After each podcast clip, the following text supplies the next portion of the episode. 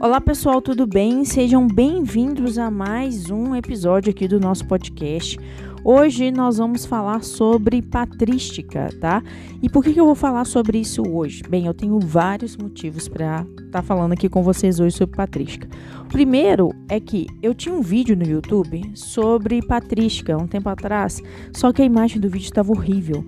Então eu tive que tirar o vídeo do ar e quando eu tirei, depois que eu tirei, muitas pessoas me perguntaram: Carol, cadê aquele vídeo? Eu estava estudando sobre, com base nele.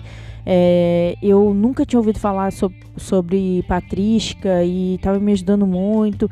E aí eu pensei: não, eu vou ter que entregar esse conteúdo de novo sobre patrística. E eu achei uma benção as pessoas me procurarem para falar sobre isso porque realmente é muito importante falar sobre essa parte né, tão rica da história do cristianismo.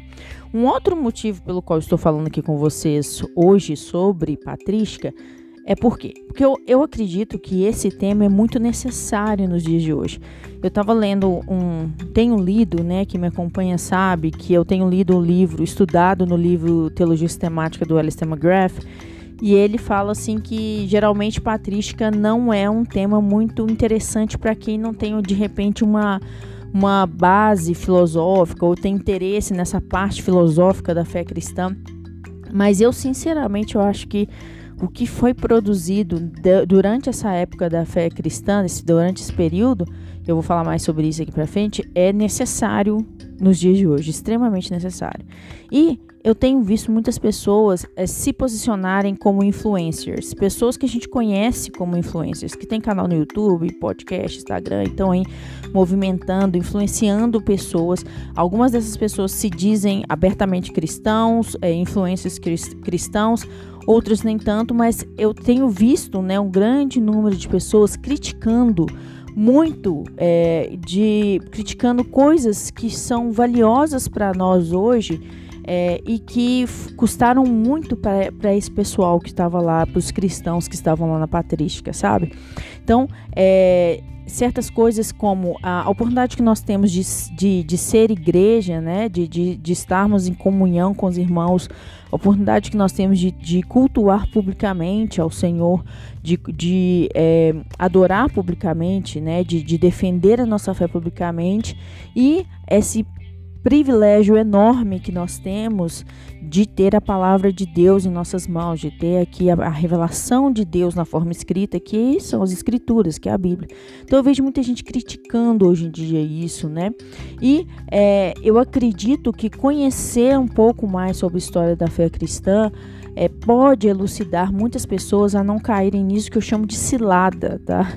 Eu acredito sinceramente que é uma cilada, é uma escada que você vai descendo até você chegar ao ponto de abandonar a fé e é, sair desse caminho, né, de, dessa cilada de de repente se assumir como um desigrejado, achar que ser um desigreja, desengrejado é, é, não estar né, em uma igreja, não se assumir como cristão, protestante, evangélico, mas não, mas rejeitar a ideia de estar em uma igreja, rejeitar a ideia da comunhão com os irmãos, seja a igreja em um, um, um, um templo, ou seja a igreja em casa, não sei, nas células, não sei. Mas tem pessoas que têm visto realmente ser essa, essa questão de, da comunhão com os irmãos e ser igreja um grande problema hoje em dia, né? São os famosos igrejados. E aí, é, isso é um, eu vejo como uma grande cilada. E também outra cilada é começar a pensar que a Bíblia é só um livro escrito por homens, que a negar a autoridade das escrituras, ou então outra ideia que eu vejo muito também, que o cristianismo foi na verdade inventado por Constantino e etc e tal. Então eu pretendo falar sobre isso aqui com vocês aqui no podcast, tá? E tudo isso, gente, tem apologética, tudo isso é apologética. Eu vou falar até sobre apologética aqui na, na patrística, mas tudo isso, a, é, atender, né, endereçar essas, dar resposta a essas questões tem tudo a ver com a defesa da nossa fé, tá? Não pense que eu estou falando aqui algo que não tem a ver com a defesa da fé, que porque tem, e tem muito, tá? Então vamos lá, vamos, é, vou começar falando por que, que você deve estudar sobre a patrística. Bem, Primeiro, é, eu acredito né, que conhecer, é, estudar a patrística, é, por mais que tenha esse nome estranho, é extremamente importante para nós no, no, no, nos dias de hoje, porque a patrística faz parte da nossa história, né? Até hoje nós bebemos das fontes, dos materiais que foram desenvolvidos na patrística. Esse período da história é muito rico, é rico demais, gente, não dá para deixar de lado. Outra coisa, muitas das objeções dos ataques que as pessoas apresentam contra a racionalidade da nossa fé cristã, né, é, foram que as pessoas apresentam hoje já foram respondidos na patrística, já foram respondidos há 1800, 1500 anos atrás. Então, às vezes alguma pessoa chega, pensa assim, pronto, achei uma falha que ninguém vai conseguir responder com relação à fé cristã. Achei algo que mostra que a fé cristã é totalmente irracional, que não faz sentido. E aí você vai olhar, vai conhecer o trabalho de alguns dos teólogos fundamentais da patrística. Aí você vai dizer, não, peraí, isso já foi respondido. Isso já foi respondido há 1800, 1500, quase dois mil anos atrás. Tem uma frase muito famosa do Isaac Newton que, é, que no, na qual ele fala assim: se eu conseguir ver, ver além, se eu vi além, foi por estar no, em ombros gigantes. Então o Isaac Newton falou isso no século XVII. Essa frase às vezes a gente acha que é de autoria dele, mas não é. É de autoria. É, é, se eu não me engano, essa, essa, essa frase data, né, a origem dessa data dessa frase é do século XII mas é, eu acho que tem muito a ver com. É, é muito necessário a gente entender isso hoje, tá? Porque é, eu e você, nós podemos e devemos sentar sobre os ombros desses gigantes, dos gigantes da patrística, dos gigantes da escolástica, de gigantes cristãos, não só da patrística da escolástica, mas também do Novo Testamento, do Antigo Testamento, para a gente poder ver além, né? E eu acredito que isso vai ajudar muito, não só na nossa na oportunidade de defendermos a nossa fé, mas principalmente, gente, na prática cristã. Porque não, nada com relação à, à fé cristã ou apologética, qualquer disciplina da teologia tem a ver só com conhecimento. A nossa fé é uma fé prática. Então, tudo, todo o conhecimento que a gente adquire precisa ter uma, uma, uma, um lado prático, né? Que é realmente o nosso relacionamento, a nossa intimidade com Deus e com os nossos irmãos, tá? Então, eu acho que eu dei motivo suficiente para você querer conhecer sobre a patrística, né? Então, ajeita aí o seu fone, o seu volume, Prepara o seu caderno se você está anotando aí e vamos embora aprender mais um pouquinho sobre a patrística. Bem, gente, o termo patrístico, né, vem, patrística vem da palavra pater, que significa pai, da palavra do latim, né, pater. E é, esse termo pode se referir tanto ao período de atuação dos pais da igreja quanto a ideias, características que se desenvolveram nesse período, né, no período da patrística. Então, desse termo patrística, patrístico, a gente pode tirar dois outros termos, tá? Que é, o primeiro, que é o período patrístico, que é esse período a partir dos, do término dos documentos do Novo, do Novo Testamento, que a gente considera como é, a partir de 100 depois de Cristo, né? Sendo que os últimos escritos que fazem parte do Novo Testamento foram escritos aproximadamente 90 depois de Cristo e é, esse período, o período patrístico, vai até o Concílio de Calcedônia, né, que foi em 451 depois de Cristo. De Cristo. É, e também a gente pode falar muito, como eu falei, que o termo patrística também, né, que significa é, esse ramo de estudo é, teológico que trata dos estudos dos pais da igreja, né? O que que os pais, os chamados pais da igreja, produziram para nós aí que a gente aproveita até hoje. Então, o que, que tem de importante nessa, nesse período da patrística, né? Esse período é definitivamente um dos mais empolgantes e criativos da história do pensamento cristão. Isso é fato, tá? Esse, esse, esse período ele é muito importante não só por motivos teológicos. Eu vou falar mais aqui por quê, tá? Todos os principais ramos da igreja cristã, incluindo a igreja, igreja cristã tradicional, tá? Incluindo a, as igrejas anglicana, luterana, reformada, metodista, batista, até a católica e a ortodoxa, né, oriental, todas essas igrejas, todos esses ramos da igreja cristã consideram o, a patrística como um marco assim decisivo da evolução da doutrina cristã. A famosa doutrina cristã que eu falo tanto que a gente precisa conhecer, né? Que é em outras é o, é o termo que eu, a doutrina as doutrinas cristãs é o que eu é, significa né o, é o termo que eu uso para no que cremos né? Então nas doutrinas cristãs a gente vai aprender o, no que os cristãos creem. Como eu disse né, na teologia do, do Alistair McGrath ele disse que cada uma dessas igrejas aí né tradicionais é, cristãs tradicionais Cada uma dessas igrejas se considera como uma, uma continuação, uma extensão, né? E naquilo que for necessário também uma crítica às visões dos escritores da igreja primitiva. Nem todo mundo que escreveu na patrística escreveu é, coisas que, é, né, que estavam corretas, que a gente entende hoje do ponto de vista teológico. Né? Eram todas tentativas ali de sistematizar, de entender melhor a doutrina cristã, o ensinamento apostólico, né? o, ensinamento, o ensinamento de Jesus e do, Novo, do Antigo Testamento também.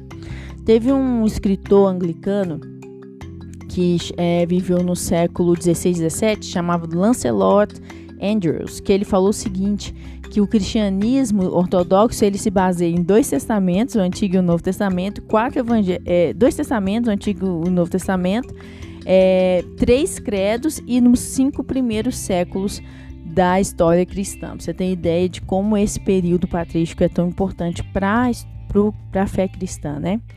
Esse período foi muito importante para esclarecer uma série de questões que foram surgindo com o tempo. Por exemplo, muito do material que foi produzido na patrística serviu para delimitar a relação entre o cristianismo e o judaísmo, porque muitas questões surgiram a partir dali, tanto por parte dos judeus que estavam se convertendo ao cristianismo e tinham dúvidas, quanto por parte daqueles judeus que rejeitavam, atacavam o cristianismo de certa forma, né? Então, é, os escritores da patrística é, trabalharam muito nessa questão. É, isso era muito importante nos primeiros anos da era cristã, tanto que a gente vê isso nos escritos de Paulo, né? Então, muitas das questões práticas e doutrinárias passaram a surgir à medida que os gentios foram se convertendo também. Questões do tipo, né? Os gentios queriam saber se eles eram ou não obrigados é, a circuncidar. Lembrando que os gentios eram os não-judeus, tá? Então, é, eles também tinham dúvidas sobre como que o Antigo Testamento deve ser interpretado, né? Outras questões como é, o caráter apologético mesmo, né, que, que era necessário naquela época. Porque os cristãos, eles viram a necessidade, né, de se prepararem para fazer a defesa argumentativa e a justificação da fé cristã diante do, dos, dos críticos que tinham ali, porque as religiões no Império Romano eram as tendências religiosas, né, eram, é, eram variadas, né? Tinha neoplatonismo, tinha judaísmo, tinha paganismo greco-romano, tinham muitas, surgiram muitas heresias cristãs, como montanismo, né? O arianismo foi também é, combatido. E aí, já naquela época, né, se viu necessidade de. Os, surgiram então os apologistas, tiveram os apologistas que se posicionaram para é, refutar essas ideias é, erradas, né? Dentro e no meio dos cristãos. Então, ao longo do primeiro período da, da história cristã, a igreja foi assim frequentemente também perseguida pelo Estado. Isso é muito importante. É, embora a gente encontre pessoas hoje em dia que falam, não é mentira, não tinha perseguição, isso tudo é invenção para poder é, ter uma retórica de que os cristãos eram perseguidos e tal, tal, tal. E inclusive, né, existem doutores, né? Existem acadêmicos que insistem nisso, né? E existem pessoas leigas também que insistem que essa história da perseguição por parte do Império Romano, é, dos cristãos por parte do Império Romano é mentira. Mesmo que nós tenhamos fontes históricas, essas bíblicas dessa perseguição, tem gente que insiste nisso. Então, é, a agenda dos, dos cristãos é, perseguidos era sobreviver. Eles a prioridade deles ali era sobreviver, né? no meio daquele caos. É, ora, às vezes eles não conseguiam sobreviver porque a opção que eles tinham era entre negar a fé e sobreviver. Então, muitos decidiram não negar a fé. E durante alguns períodos né, passados, não foi sempre durante a patrística, dependia muito do imperador que estava é, é, de, do imperador da, do momento, né, do imperador da época, os cristãos eram é, extremamente perseguidos e não tinha então espaço para debate teológico público, algo que a gente tem hoje, tem gente tentando, né, desmerecer isso que foi comprado, né, com, com o suor dos outros, né? Mas tem gente que morreu para que a gente pudesse debater os debates teológicos e pudesse é, defender a veracidade, a verdade da fé cristã. E além disso, também não tinham igrejas físicas, né? O que muita gente critica hoje também, tem criticado. É, as pessoas se encontravam sim, elas faziam de tudo para ter uma comunhão, mas era uma comunhão discreta, porque em época de perseguição eles não, não, tinham essa oportunidade de assumir publicamente. A gente consegue ver isso nos escritos do Justino Marte, que foi é, um filósofo que se converteu ao cristianismo. Ele viveu entre 100 e 165 depois de Cristo. Ele provavelmente converteu por volta dos 30 anos. E ele tem um livro que inclusive, inclusive eu estou lendo que é daquela série patrística verdinha, não sei se já viram essa coleção. E ali naquele livro tem a Apologia 1 e 2 e o Diálogo com o Trifão. Então na Apologia 1 e 2, ele nós podemos ver que realmente os cristãos viviam uma situação de perseguição. E é interessante algo que o Justino fala no livro, que era assim: se a pessoa se posicionasse como herege, ela não era perseguida, mas os cristãos que, vamos dizer assim, que eram ortodoxos em sua doutrina, que não, não, não, não faziam parte de alguma seita, naquela época ali específica que o Justino está vivendo, tá? Ele estava falando, eles não eram perseguidos, tá? Teve outra época que é, cristãos que faziam parte de, de seitas cristãs foram perseguidos e mortos, né? Que é o caso de Perpétua. Ela era de uma seita cristã e mesmo assim ela foi perseguida. Então dependia do imperador, gente. Não era, é, não tinha uma regra, né? Não era, não foi de 100 a 451 perseguição o tempo inteiro da mesma forma, não.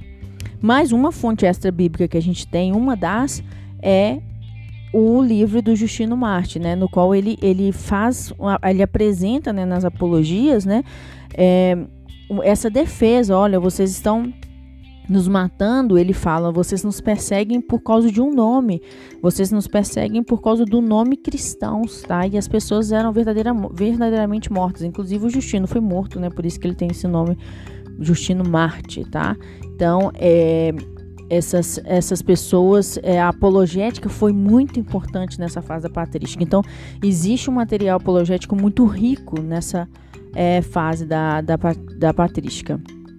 E o Justino, ele explica na sua, na sua obra e defende também as crenças e as práticas do cristianismo para um público pagão e totalmente hostil ao cristianismo. É, embora esse período né, do, é, que tenha produzido, a Patrícia tenha produzido alguns teólogos muito bons, como por exemplo Lineu de Lyon, no Ocidente, Orígenes também no Oriente, o debate de, da teológico, as conversas, né, as argumentações, as defesas da fé só poderiam realmente, é, só, só puderam começar uma vez que realmente cessou a perseguição aos cristãos por parte do Império Romano e essas condições então tornaram é, possíveis, né, ao longo do século IV indo para o século V, a conversão do imperador Constantino, que a gente vai falar no próximo episódio aqui. Então, no, no contexto da patrística, se você for acompanhar aqui com a gente, que a gente vai falar, você vai entender como que foi a ampliação do cânon do Novo Testamento, né? As pessoas já tinham uma ideia de cânon do Antigo Testamento, tanto é que Jesus cita, Jesus tinha, Jesus falava sobre o cânon do Antigo Testamento, mas aí tem a ampliação do cânon para os escritos dos, dos, dos apóstolos, do, das pessoas que caminharam com os apóstolos, para as, as cartas, as epístolas, o livro de Apocalipse. Então, esse, a gente chama isso de ampliação do cânon do Novo Testamento. A gente também tem nesse período da patrística a definição dos credos ecumênicos, que é extremamente importante a gente conhecer esses credos, tá? É, na patrística também se debateu muito a questão das, das naturezas de Cristo. E a gente até hoje nós estamos sobre os ombros do, desses gigantes que debateram a natureza de Cristo. É, a, na, na patrística. E por debaterem a natureza de Cristo, por verem que Jesus tinha uma natureza que não se nunca tinha sido vista, é, definiu-se também, é, debateu-se também sobre a doutrina da Trindade. Então, estudando a patrística, você também vai conhecer sobre a doutrina da Trindade. Na doutrina, na patrística também, é, você foi definida a questão da doutrina da igreja e também da doutrina, doutrina da graça. Na patrística, nós temos também alguns teólogos que a gente chama de teólogos fundamentais que produziram peças assim é, livros, obras maravilhosas de se ler. Não estou falando que são obras perfeitas, são obras sim que a gente pode encontrar algumas, alguns erros, até teológicos, mas são preciosas demais para nós, como por exemplo o Justino Marte, né, que é um dos teólogos fundamentais, o Irineu de Lyon, o Orígenes, que eu mencionei, o Tertuliano, que infelizmente veio a, a não negar a fé, né? ele se enveredou por uma seita é, pseudo-cristão, posso falar depois. Atanásio também, né, um, um gigante da fé, e Agostinho de Pona. Então, to, nós temos todos esses grandes teólogos, filósofos que é, apresentaram defender a fé. Muitos morreram por, por defender essa fé e são pessoas que, eu tenho certeza que se estivessem vivendo, é, que se contassem para eles naquele tempo que haveria um um tempo, um lugar que as pessoas tinham o cano do Antigo e do Novo Testamento. Cada pessoa pode ter um cano do Antigo e do Novo Testamento. Cada pessoa pode cultuar a Deus publicamente em igrejas, é, em comunhão com os irmãos. Eles realmente iriam se maravilhar. Iriam, certamente eles sonhavam com muito que a gente, do que a gente tem hoje. Muitos dos privilégios que nós temos hoje é, para podermos ser igreja, tanto de material quanto de, de local, quanto de comunhão, eu te garanto que esses teólogos aí queriam muito ter. E é, infelizmente hoje, tendo esses privilégios, nós, muitos de nós, né, está aí menosprezando esse privilégio, esses privilégios maravilhosos e também tentando jogar fora toda uma história, todo um esforço, né? Sangue e lágrimas e trabalho árduo que foram dispensados para que nós possamos, pudéssemos ter isso hoje. Bem, gente, esse foi o começo então da nossa série aí, que eu estou chamando de sobre os ombros de gigantes, que eu vou falar sobre patrística. Próximo episódio do podcast a gente vai falar um pouquinho mais aí, mais um pouco sobre essa fase, mas eu vou falar sobre todas essas doutrinas aqui que eu mencionei para vocês. Espero que vocês tenham gostado. Compartilhe com todo mundo que você puder. Compartilhe com seu amigo, com, com crente, com quem não é crente. Mande para ele, vamos ver se é se chegando essa palavra para as pessoas, as pessoas é, despertam para a verdade, né? E passam, deixam de ser, é, deixam de seguir, né? E ouvir ideias contrárias à Igreja de Cristo e essa obra maravilhosa que o Espírito Santo continua fazendo há tantos e tantos anos, tá bom? Um abraço, fiquem com Deus e até mais. Tchau, tchau.